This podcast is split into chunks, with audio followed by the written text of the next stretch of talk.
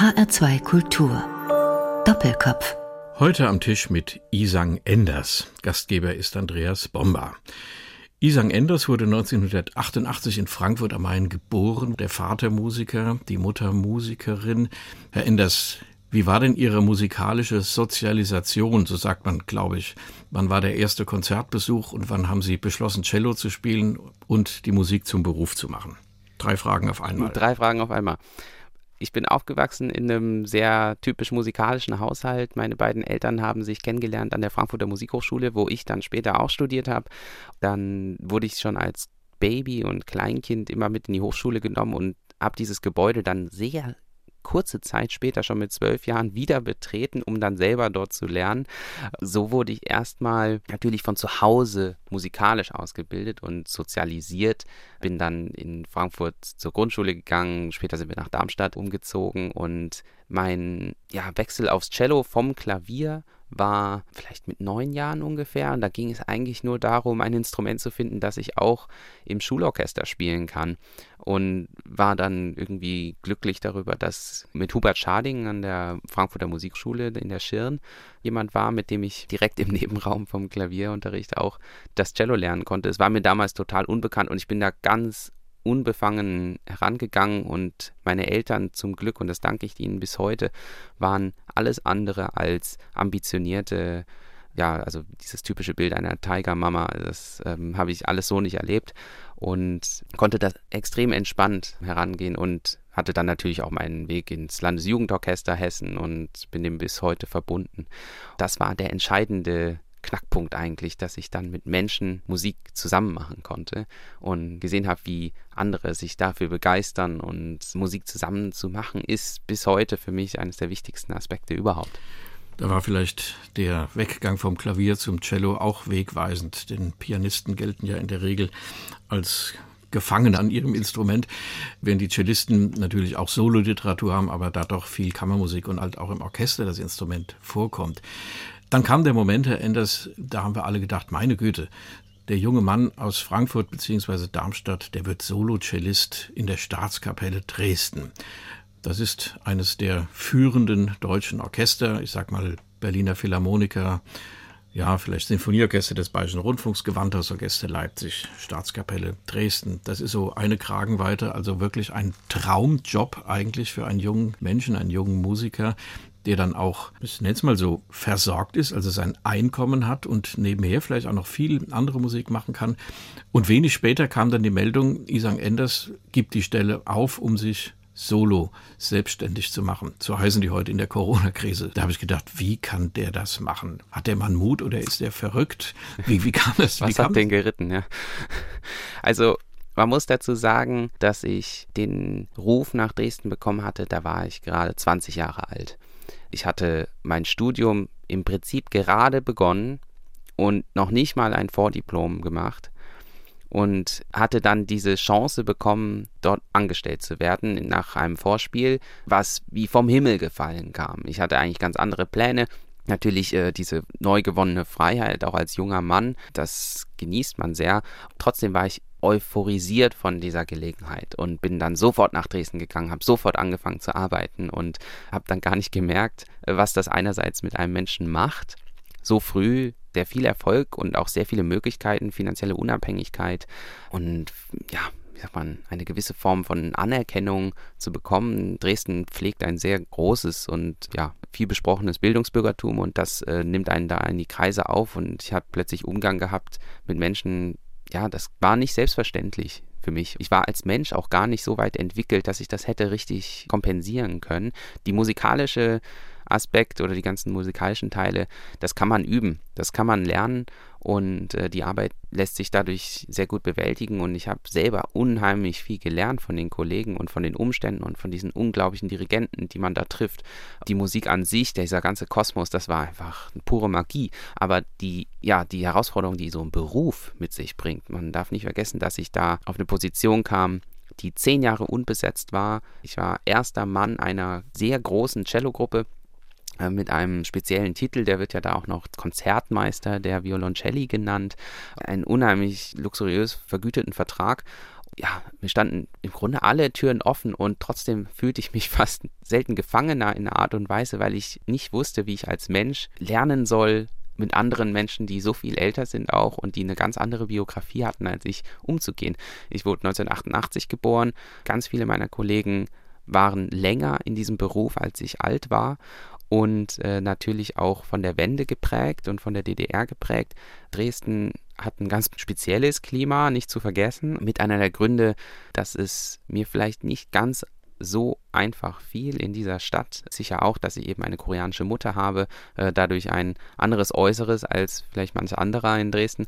Ja, Wohlfühlen war vielleicht nicht das passende Wort, das ich jetzt ähm, für dieses Leben dort beschreiben kann. Ja. Da hake ich mal ein an der Stelle, Herr Enders. Also da sitzt man als junger Mann, als 20, 21-Jähriger einer Gruppe von erfahrenen Musikerinnen und Musikern vor. Sie haben das beschrieben. Erstens, man kann das Repertoire eigentlich noch gar nicht. Dieses Riesenrepertoire, was dieses Orchester pflegt, man muss sich das ja irgendwann mal drauf schaffen. Die ganzen schweren Strauß-Geschichten zum Beispiel, die ja in Dresden eine große Tradition haben, um Nummer eins zu nennen. Und dann spürt man hinter sich die Augen, die kritischen, die bohren einem in die Brust und man soll diesen Haufen aber führen letztlich. Also das ist sehr schwierig, was Sie sagen. Und jetzt kommt, ja, Ihre Mutter ist Koreanerin, Ihr Vater ist Deutscher. Jetzt kommen wir in ein bisschen schwierige Situation. Dresden ist ja nun nicht nur eine bürgerliche Stadt und eine wunderbare Kunststadt, sondern sie leidet ja auch, und auch gerade diese Bürger leiden ja auch unter dem schlechten Image, das ihnen die Pegida-Demonstration äh, beibringen. Ich habe mal mit dem Kreuzkantor gesprochen, der ganz Ähnliches gesagt hat, dass man da schon sehr wachsam sein muss. Hat das mit eine Rolle gespielt, dass Sie den Posten wieder verlassen haben? Hat man Sie scheel angeguckt auf der Straße tatsächlich? Ja, ich habe diese und jene Erfahrungen gemacht, äh, die muss ich jetzt gar nicht im Detail ausführen, die kann man letztendlich natürlich überall erleben. Das ist gar nicht die Frage, ähm, vielleicht war es auch einfach Pech in diesem Moment, dass ich es ausgerechnet dort erlebt habe. Ich glaube, mein Absprung war vorwiegend davon motiviert, dass ich eine Entscheidung für mich treffen wollte, aber nicht gegen die Stadt oder gegen das Orchester. Denn mit dann 24, als ich von Dresden weggegangen bin, hatte ich so ein großes Freiheitsbedürfnis und so ein Bedürfnis danach, die Welt zu entdecken, die Möglichkeiten, die mir vielleicht noch offen standen, auszuschöpfen, meine Potenziale auszureizen und zu testen. Ich hatte ja dazu im Grunde keine Gelegenheit, weil ich noch in der Phase, wo es gerade losging, also als wie man eine Rakete loslässt und keine zehn Meter über der Erde einen Fallschirm öffnet und sagt, so, jetzt bist du wieder auf dem Boden, tu, was du am besten kannst. Und deshalb war mein Freiheitsdrang einfach sehr groß. Und dann hat es mich nach Berlin gezogen. Dort habe ich dann auch meine jetzige Frau kennengelernt und äh, da bin ich jetzt auch immer noch und sehr glücklich. Und das ist, ich gebe es zu, es ist ein ganz anderes Leben in Berlin. Darüber sprechen wir in der nächsten Runde, Herr Enders. Das ist schon sehr spannend, wenn man aus dem Orchester rausgeht und sich selbstständig macht und ganz neue Erfahrungen machen muss und natürlich auch gucken muss, dass man irgendwie was zu essen hat. Also ähm, gerade in den heutigen Umständen, den Corona-Situationen werden ja diese Dinge wichtig und plötzlich mit ganz anderen Augen gesehen. Wir machen aber vorher wieder Musik. Da gibt es, glaube ich, viele Menschen, die sagen, na ja, wer klassische Musik macht, der hört auch nur klassische Musik. Das ist bei jungen Leuten ganz anders. Jetzt kommt nämlich ein Stück von Bruno Mars, 24K Magic. Bruno Mars habe ich kennengelernt ja in den letzten Jahren und hatte da auch mein erstes Popkonzerterlebnis ist auch seltsam. Ich meine, ich bin jetzt auch schon über 30 und sicher, ganz andere waren schon lange, schon viel in ihren Teenagerjahren schon auf Popkonzerten. Ich hatte das alles noch nicht erlebt und ich verbinde mit diesem Lied diesen Moment dieser totalen Ekstase und das war so inspirierend, dieses riesige Stadion. Ich habe noch nie in einem Raum gestanden mit so vielen Menschen. Und dann geht diese Musik los und man merkt, wie die ganze Masse gepackt wird von dieser Energie. Und diese Energieübertragung das bewegt mich bis heute, weil wir natürlich, wir sind reproduzierend in unserem Geschäft. Und ähm, Bruno Mars ist natürlich ein schöpfender Künstler und er, ja, es hat so eine Selbstverständlichkeit, wie er sich ausdrückt und dabei doch die Musik irgendwie ganz im Vordergrund steht. Also ich war total geplättet davon und ich glaube, wir dürfen uns davor auch nicht verschließen. Deshalb, ja, das war mein persönliches Erlebnis mit Bruno Mars. Tonight.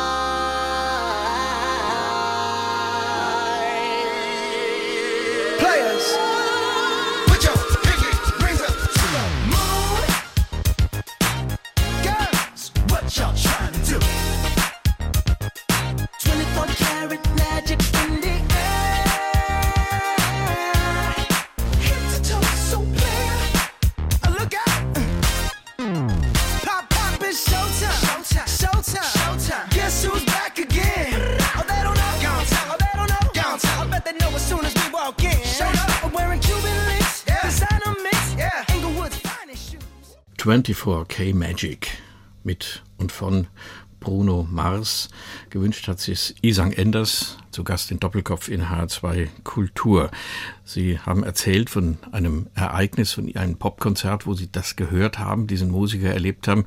Wäre es für Sie undenkbar, hinter die Bühne zu gehen und sagen, hey Bruno, ich spiele Cello, wollen wir nicht mal was zusammen machen? Nee, gar nicht undenkbar, überhaupt nicht.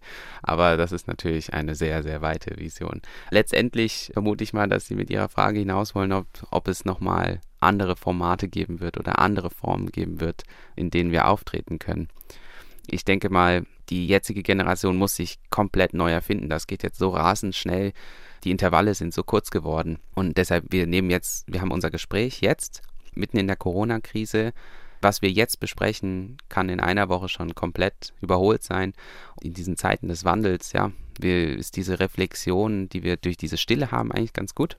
Und ähm, ich mache mir viele Gedanken darüber. Und ja, ich würde auch, wenn ich mal die Chance hätte, mit Bruno Mars auf der Bühne zu stehen, würde ich das auf jeden Fall machen. Mitten in der Corona-Phase, Herr Enders, haben Sie eine CD oder wie man heute sagt, ein Album herausgebracht. Es trägt den Titel Vox Humana, die menschliche Stimme. Das passt ganz gut in eine Szenerie, in der der Bundestagspräsident an die Menschenwürde erinnern musste. Geplant haben Sie das bestimmt nicht so, Herr Enders. Was war die Idee dieses Albums und seines Titels? Ich habe vom Repertoire her gedacht und ähm, DBC als Dreh- und Angelpunkt genommen und wollte dabei aber zwei Säulen abarbeiten. Einerseits Debussys Inspirationsquellen und wie er selber dann auch wegweisend war für die zukünftigen Komponisten in Paris oder in Frankreich und überhaupt. Und ähm, wiederum ein anderer Zugang wollte mir die menschliche Stimme sein. Und da jeder Komponist eine ganz eigene Herangehensweise an die menschliche Stimme oder die Melodie beziehungsweise den instrumentalen Gesang hat, ist es besonders auffällig, wie, ja, wie unterschiedlich sowas herauskommen kann in sehr unterschiedlichen Zeiten. Auch das Album bewegt sich von Marat Marat bis Messiaen, das sind fast 400 Jahre. Und diese beiden Aspekte wollte ich hier gerne beleuchten. Ja. Das Stück, was ganz in der Mitte steht, ist das einzige Stück, was nicht aus Frankreich kommt. Das ist von die Elegie von Igor Strawinski, komponiert 1944. Sonst ist es ein rein französisches Programm. Haben Sie eine besondere Neigung zu französischer Musik? Und warum ausgerechnet Debussy als Säule, wie Sie sagen? Ähm, der ist ja nun nicht gerade ein großer Spezialist für die Cello-Literatur. Ja, das stimmt. Die Cello-Literatur ist etwas arm an ähm, Musik dieser Zeit und Debussy war mir ein besonderes Anliegen, weil ich ihn gar nicht kannte oder eben nur sehr wenig. Vielleicht auch gerade, weil es so wenig für uns gibt. Aber ich habe Debussy nur im Orchester kennengelernt oder gerade im Orchester kennengelernt und war mir dann plötzlich bewusst, als das Debussy Jubiläum kam vor einiger Zeit, dass ich eigentlich gar nichts über ihn weiß und wollte dann auf die Suche gehen und habe ihn dann so für mich entdeckt. Das war eine ganz tolle Erfahrung. Elegie von Stravinsky ist zwar kein rein französisches Werk, aber er war sehr eng verbunden eben mit den Boulanger-Schwestern und ähm, wiederum diese als Zeitgenossen von Debussy und auch Preisträger des äh, Prix de Rome in Verbindung mit, ja, mit Messiaen und Debussy selber und Marin Marin sollte das eben eine ganz große, ja, ein Spinnennetz an Inspiration ergeben, wie sie sich alle gegenseitig beeinflusst haben. Und wenn man jetzt den Aspekt der Melodie noch mit dazu nimmt, finde ich, passt die Elegie da besonders gut herein, weil es auch einen Lobgesang gibt, eine sakrale Art und eine humoristische, genauso wie auch das gute Nachtlied. Und von daher sollte das alles in so einer gewisse Form eine Zeitreise sein, eine Art Bühnenwerk, eine Aufführung, die man verfolgt. Es gibt einen Szenenvorhang, der aufgeht und dann geht man mit dem Protagonisten durch verschiedene Szenen mhm. hindurch. Kennen Sie die Legende der Vox Humana an der Gabler-Orgel in Weingarten? Äh, nein, die kenne ich gar nicht. Also ich weiß, dass es ein Register gibt, der Vox Humana. Die klingt ja fast unheimlich, aber wir haben diese sogar verwendet auf dem Harmonium in dem Stück von Messiaen, das mit auf dem Album dabei ist. Gut, dann erzähle ich die Geschichte mal kurz. Sie spielt in der Mitte des 18. Jahrhunderts in Weingarten, einer herrlichen Barockkirche in Oberschwaben. Dort entwarf der Orgelbauer Josef Gabler eine große, prachtvolle Orgel mit kühnen Ideen und allerlei technischen Tricks. Man kann das Instrument bis heute hören und ja, bewundern. Als Clou dachte sich Gabler ein Register namens Vox Humana, wie eine menschliche Stimme also sollte es klingen. Weil es ihm nicht gelang, bot der Teufel seine Dienste an, also eine faustische Szene im Orgelbau. Gabler akzeptierte, aber als er seine Seele hergeben sollte, weigerte er sich. Die Sache flog auf, der Abt verstieß den Künstler, das Register verschwand wieder aus der Orgel. Gabler aber machte sich noch einmal ans Werk und aus der Erinnerung brachte er es wieder hin. Alles ward gut. Das Cello als menschliche Stimme, Herr Enders, hat es nicht auch etwas Verführerisches? Ja, da fällt mir ein Satz ein, den meine Großmutter mir neulich gesagt hat. Der Mensch hat himmlische Höhen und teuflische Tiefen in sich. Das ähm, ist jetzt, glaube ich, sehr aktuell geworden. Und diese Ambivalenz von hell und dunkel hatte ich ja damals tatsächlich sogar schon in den Cellosuiten von Bach verarbeitet. Ich glaube, das ist eine Lehre, die sich der Mensch immer wieder mit beschäftigt, dem Dunkel im Innern. Und ich habe jetzt einen Sohn, der ist gerade ein Jahr alt und ich sehe diese Reinheit in diesem Kind und denke, wo kann das Übel jetzt noch herkommen? Und bin da unglaublich gespannt und gefasst, was da auf uns zukommt und weiß ja genau, dass der Mensch eben immer zwiegespalten ist. Naja, aber es hilft am Anfang zunächst mal an das Gute zu glauben, zuversichtlich zu sein und den jungen Menschen vorzuleben, wie ein gutes, selbstbestimmtes und rücksichtsvolles Leben gelingen kann. Herr Enders, wir wollen in dieser Doppelkopf-Sendung nicht nur über Ihre neue CD reden.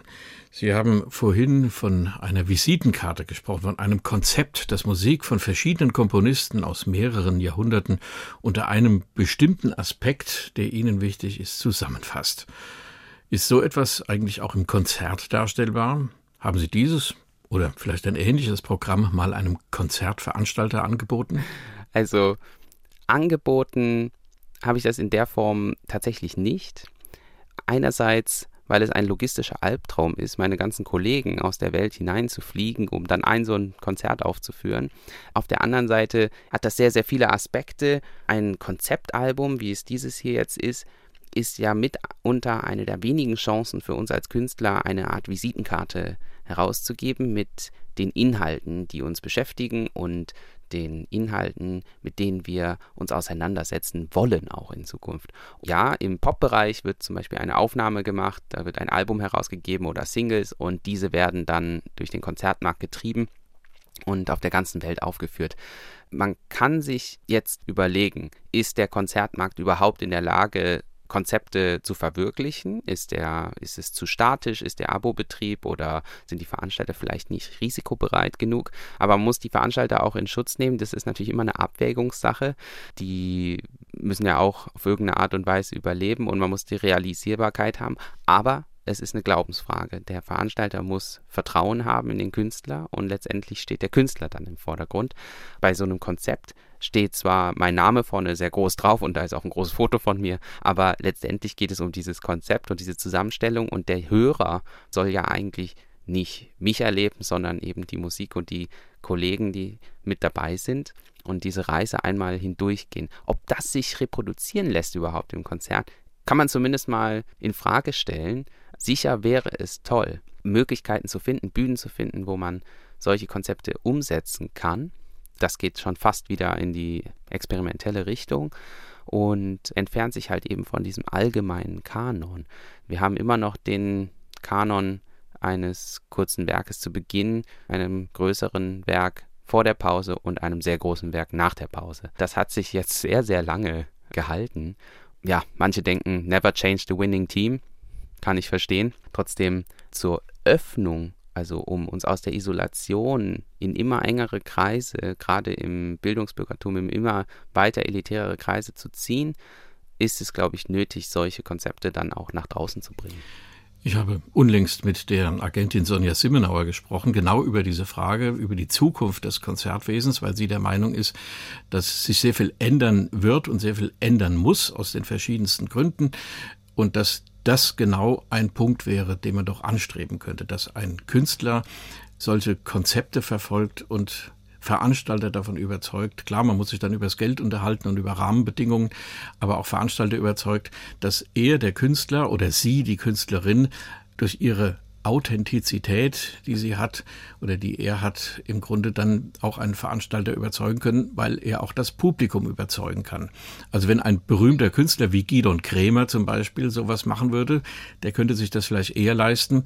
Umso mehr ist es bedauerlich, dass die großen Stars der Musikszene, ich, mir fällt gerade Jonas Kaufmann ein, obwohl der ein Sänger ist, die machen nichts Unbekanntes, die machen nichts Neues. Die spielen und singen immer die alten Hits und ja, füllen damit die Säle. Aber eigentlich müssten diese Künstler doch dann mit solchen Konzepten vorbrechen und sagen, ein authentischer Künstler ist auch der, der den Menschen etwas anbieten kann, was sie nicht kennen und was sie ihm aber glauben, weil sie ja, es gut gemacht Also selbst ein Star wie Jonas Kaufmann oder eine Sophie Mutter oder andere große Namen sind natürlich auch darauf angewiesen, sich so gut wie möglich zu präsentieren. Und wenn man über sehr viele Jahre mit einer bestimmten Art und Weise und einem bestimmten Repertoire sehr erfolgreich ist, dann braucht man sehr viel Mut, um sich aus diesem, ja, aus dieser Comfortzone herauszubewegen. Letztendlich ist auch die Konzeption, die wir jetzt hier in einem Album auf einer CD festhalten, auch eine gewisse Form von Korsett. Allein die Spieldauer von 72 oder 80 Minuten ist ja nur ja, ein Überbleibsel der Digitalisierung der Schallplatte. Also als Karajan damals gesagt hat, er hätte gerne einmal die neunte Beethoven ohne umstellen, also ohne die Scheibe zu wechseln, auf einer Scheibe. Dann hat Sony gesagt, okay, dann machen wir das jetzt so. Dauert die 72 Minuten. Und seitdem ist ein Konzept, was man heute auf ein Album presst, eben nie länger als 72 Minuten oder 80 Minuten. Von daher die Digitalisierung, die wir jetzt erleben im Internet, hin zur Playlist statt zum Album, ist letztendlich eine Riesenherausforderung, aber auch eine Befreiung. Man kann jetzt kurze Formate genauso als Album oder Konzept konstruieren, wie auch eben Drei-Stunden-Formate oder Vier-Stunden-Formate, die sich natürlich nie im Konzert umsetzen lassen. Da sich jetzt ja, in diesen Corona-Zeiten und in diesem Konzertbetrieb den vollkommene Stillstand zeigt, wer Zugang zum Internet hat und wer damit wirklich umgehen kann, wird sich das noch viel rasanter herauskristallisieren, wie der Konzertmarkt denn auf diesen digitalen Markt reagieren wird.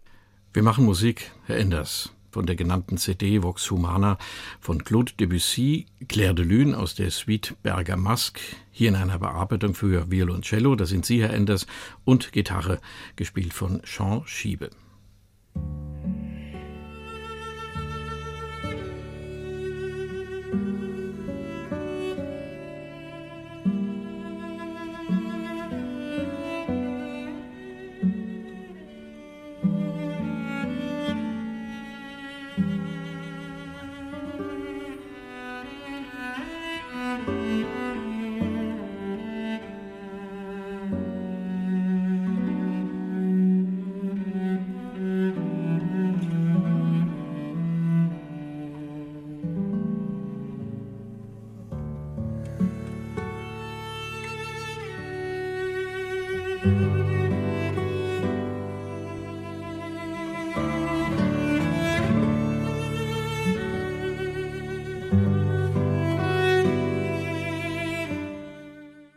Claire de Lune von Claude Debussy aus der Suite Bergamasque, original für Klavier, hier gespielt von Isang Enders, Violoncello und Jean Schiebe, Gitarre.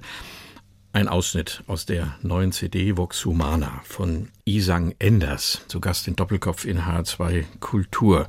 Wir sprechen über Wandel und den Konzert- und Musikbetrieb nach Corona. Der Musikbetrieb und das Konzertwesen an sich, das kennt ja mehrere Faktoren. Also das sind zum einen ganz banal die Veranstaltungsräume, die wir haben. Das sind im Grunde konfektionierte Räume. Vorne ist eine Bühne, gegenüber sitzen dicht gedrängt die Zuhörer. Bei den Festivals, bei den Sommerfestivals ist das ein bisschen anders, weil man da auch so provisorische Räume bespielt, also alte Klöster, Kirchen, Schlösser, was weiß ich. Wir kennen das ja alle, oft auch Open-Air-Formate, die dann mit ähm, Elektrik und Strom und Lautsprechern funktionieren müssen, aber doch bisweilen auch ganz gut funktionieren. Dann gibt's die Künstler, die Jungen, Da sagen Sie, wir müssen da viel Neues machen, uns neu erfinden. Beispiel Konzeptalben versuchen, Veranstalter zu überzeugen, eben auch nicht nur Haydn, Mozart, Beethoven zu spielen, den berühmten Dreiklang, Ouvertüre, Solokonzert, Sinfonie, wie man das herkömmlich kennt. Und dann gibt's auch das Publikum. Wie muss sich denn das Publikum aus Ihrer Sicht ändern? Oder wollen die Leute immer dasselbe hören? Ja, man darf das Publikum nicht unterschätzen. Seit 40 Jahren spricht man davon, dass das Publikum ausstirbt und wir wissen, dass das gar nicht stimmt und dass das jetzt die ganze Zeit nachwächst. Es gab auch sicher sehr, sehr viele Initiativen, es zu verjüngen, in Anführungszeichen. Aber man muss dem auch Respekt zollen. Also die Menschen, die ins Konzert gehen, das ist immer noch unser Publikum.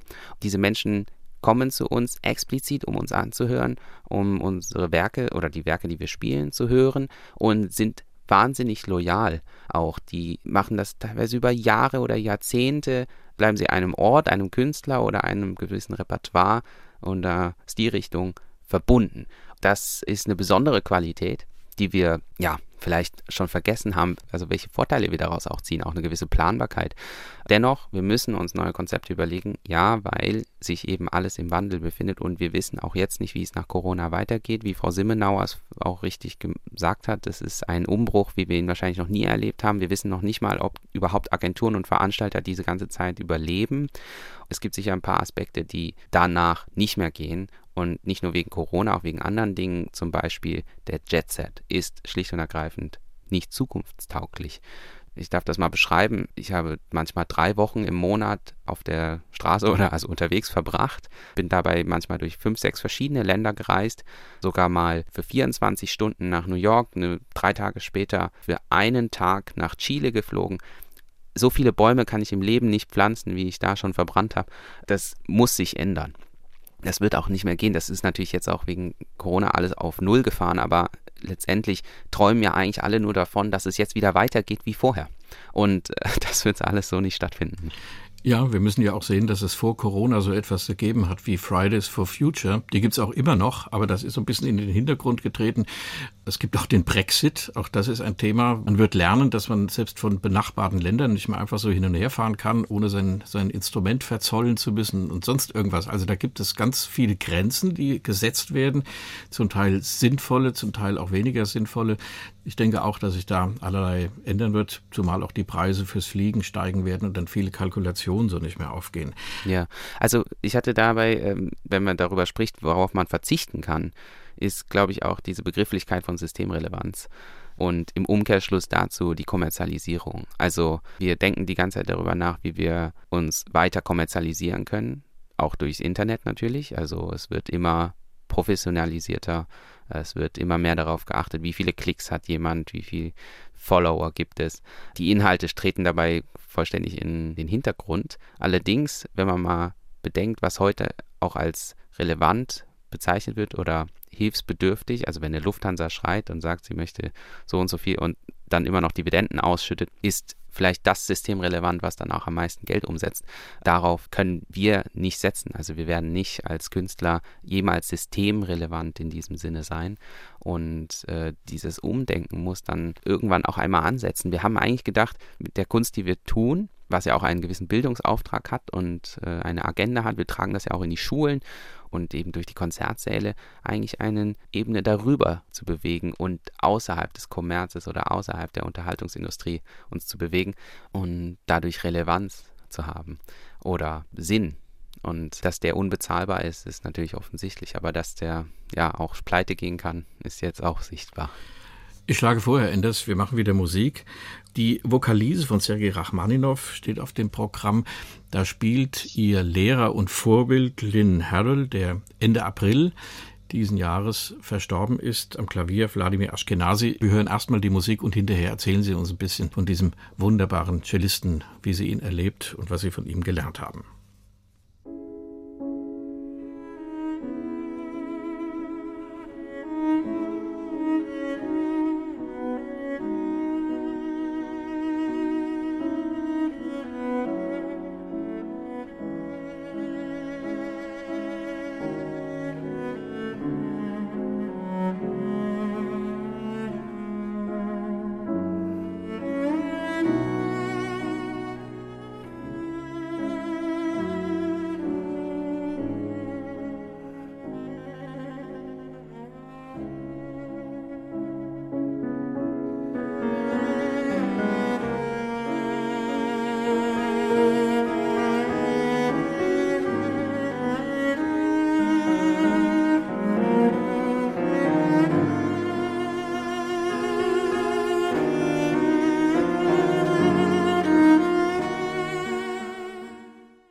Die Vokalise von Sergei Rachmaninov, gespielt von Wladimir Ashkenazi am Klavier und Lynn Harrell, der Cellist.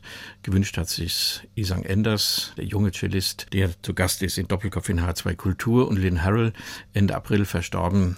Herr Enders, das war Ihr Lehrer und Ihr Vorbild, ist das richtig? Genau. Ich kam zu ihm als junger Mann, da war ich vielleicht 16 und hatte tausende Stunden seiner Musik gehört und nichts anderes getan, als versucht, ihn zu kopieren. Kam dann dahin, war stolz wie Oscar und als ich das erste Mal für ihn gespielt habe, dachte ich, ich mache jetzt genau das, was er möchte. Ich spiele genauso wie er. Das war das Letzte, was er wollte. er wollte unbedingt mir Möglichkeiten geben, mich auszudrücken, aber den Ausdruck zu finden, der sollte nur von mir kommen, eben meine eigene Stimme sein. Und dieses Bedürfnis hat er dann also ganz radikal durchgezogen, teilweise indem er mal ein Jahr lang nicht mehr geantwortet hat und gesagt hat, also ich muss mich von ihm entfernen und hat mich dann wieder aufgenommen, als ich dann verstanden habe, dass es um ganz andere Dinge geht. Und ja, ich denke, ein guter Lehrer sollte den Schüler oder den Studierenden da abholen, wo er ist und ihn dorthin bringen, wo er hin möchte. Ob das jetzt zu seinem Besten ist, das kann man dann im Nachhinein diskutieren, aber zumindest war das in einer gewissen Form Eigenverantwortung oder Eigenregie desjenigen Schülers und auf dem Weg muss man ihm helfen. Wie ist denn dieser Prozess? Wenn ich nochmal nachfragen darf, macht man dann das nach, was einem der Lehrer vormacht? Oder probiert man es aus, wenn er einem was vormacht und sagt, nee, so will ich es eigentlich nicht? Und ist ein guter Lehrer dann der, der sagt, du musst das machen, wie du es willst. Das ist richtig. Aber du musst wissen, ja, warum. Er wurde es zum Kern. Ich maße mir an, zu behaupten, dass ich alles gerne tue. Also so wie Orchester zu spielen, wie vor dem Orchester, im Orchester, Kammermusik oder auch ganz alleine. Und das Unterrichten, das ist eben auch ein Aspekt. Der Zugang zur Musik ist eben sehr vielfältig, aber die Kammermusik hat halt eine ganz besondere Qualität. Dieser direkte Austausch und die direkte Kommunikation vor Ort, die Musik, die dabei entsteht, ist immer ein Extrakt aus einer Diskussion.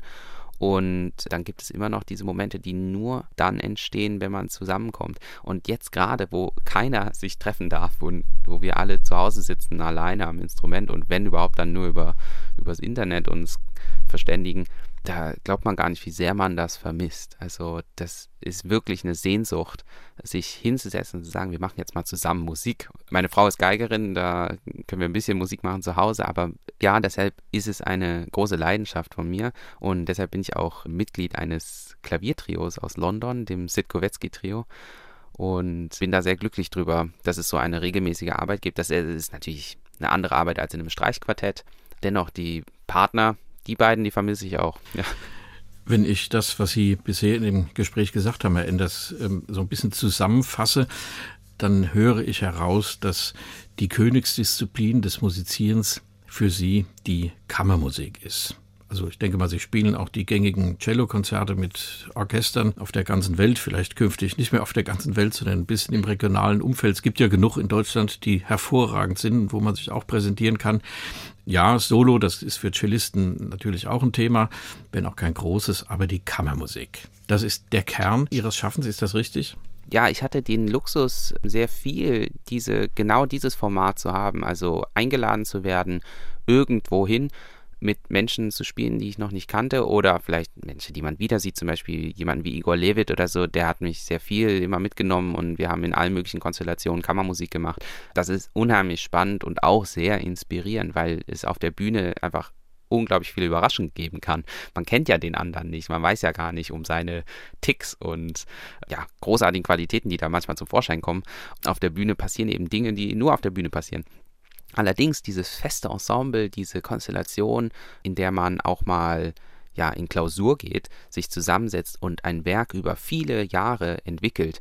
Also beispielsweise ein Erzherzog-Trio, ich will nie wieder die Fassung hören, als ich das das erste Mal gespielt habe. Allerdings jetzt, wo wir das viele Male im Konzert gespielt haben und sich das immer weiter entwickeln kann, kommt da auch, ja, wie soll man sagen, so eine Art Katharsis, was ich ja einen ganz erstrebenswerten Zustand finde im Konzert, dass man sich hinsetzt als Künstler auch und spielt und sich darin so verlieren kann, dass man in der ganzen Musik schwebt. Und das ist ein Zustand, den kann man, glaube ich, nur erreichen, wenn man Ich möchte das nicht unterstellen, aber wir haben ihn zumindest bisher nur erreicht in dieser hohen Professionalisierung als Ensemble. Und das halte ich auch für besonders wertvoll. Sie sind auf das Erzherzog-Trio zu sprechen gekommen. Das ist ein Klaviertrio von Ludwig van Beethoven, Opus 97. Wir haben zum Schluss dieses Gesprächs, Herr Enders, das Finale aus dem Trio Opus 70 Nummer 2 aufliegen, die letzten Takte oder Töne mit dem Sitkowetzki-Trio. Wer spielt da noch mit in dem Trio und ähm, wie lange haben Sie gebraucht, um zu entscheiden, jetzt bannen wir es auf eine CD? Denn dann schafft man ja anders als im Konzert wirklich etwas, was da ist und nicht mehr aus der Welt zu schaffen ist. Selbst wenn man zehn Jahre später, wie Sie es vorhin gesagt haben, es vielleicht gar nicht mehr hören möchte ja, nichts ist für die Ewigkeit, hoffentlich. Aber wir haben jahrelang daran gearbeitet tatsächlich und diese Entscheidung ist gar nicht einfach gewesen. Jetzt hat das Beethoven-Jahr das, glaube ich, etwas forciert tatsächlich. Dieses mittlerweile ausgefallene Beethoven-Jahr, muss man sagen. Und die Arbeit an so einem Werk ist tatsächlich ein Prozess, wir können uns nicht einfach treffen und sagen, wir spielen das jetzt und mal sehen, wenn es gut läuft, dann nehmen wir es auf. Die Aufnahme ist eine ganz andere Stimmung und ein ganz anderer Prozess. Wir sind gefangen zwischen dem Perfektionsanspruch und dem Anspruch, einen einmaligen Moment zu erschaffen, der aber letztendlich reproduzierbar ist, wenn man immer wieder auf Play drücken kann. Meine Kollegen, der Alexander Sitkowetzki und seine Frau, die Chen Wu, die sind, wie gesagt, verheiratet, haben zwei Kinder, leben in London. Da entsteht eine ganz eigene Dynamik natürlich in so einem Ensemble, wenn man da noch ein Ehepaar mit dabei hat.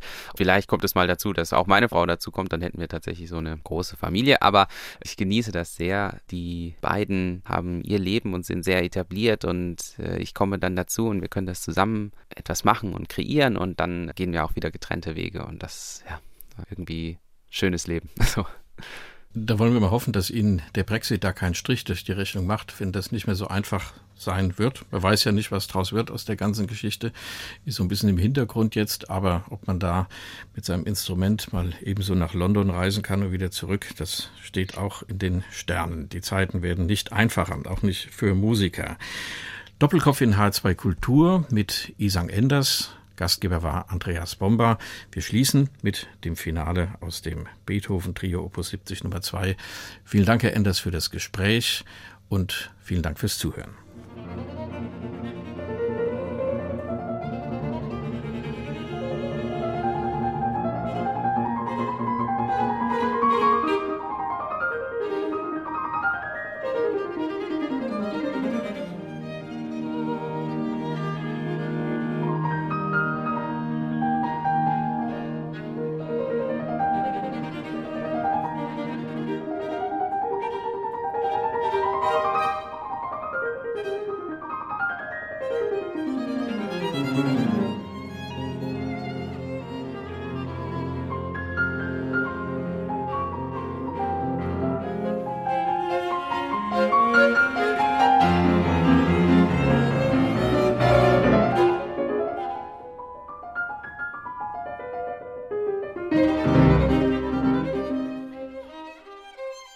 Das war HR2 Kultur Doppelkopf. Aus urheberrechtlichen Gründen müssen wir Musiktitel in unserem Podcast-Angebot ausblenden. Weitere Sendungen, die Sie jederzeit hören können, finden Sie auf hr2.de